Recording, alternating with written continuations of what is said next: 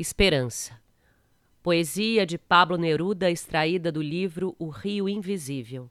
Narração: Ana Luísa Lacombe. Saúdo-te, esperança, tu que vens de longe, inundas com teu canto os tristes corações. Tu que dás novas asas aos sonhos mais antigos, tu que nos enches a alma de brancas ilusões.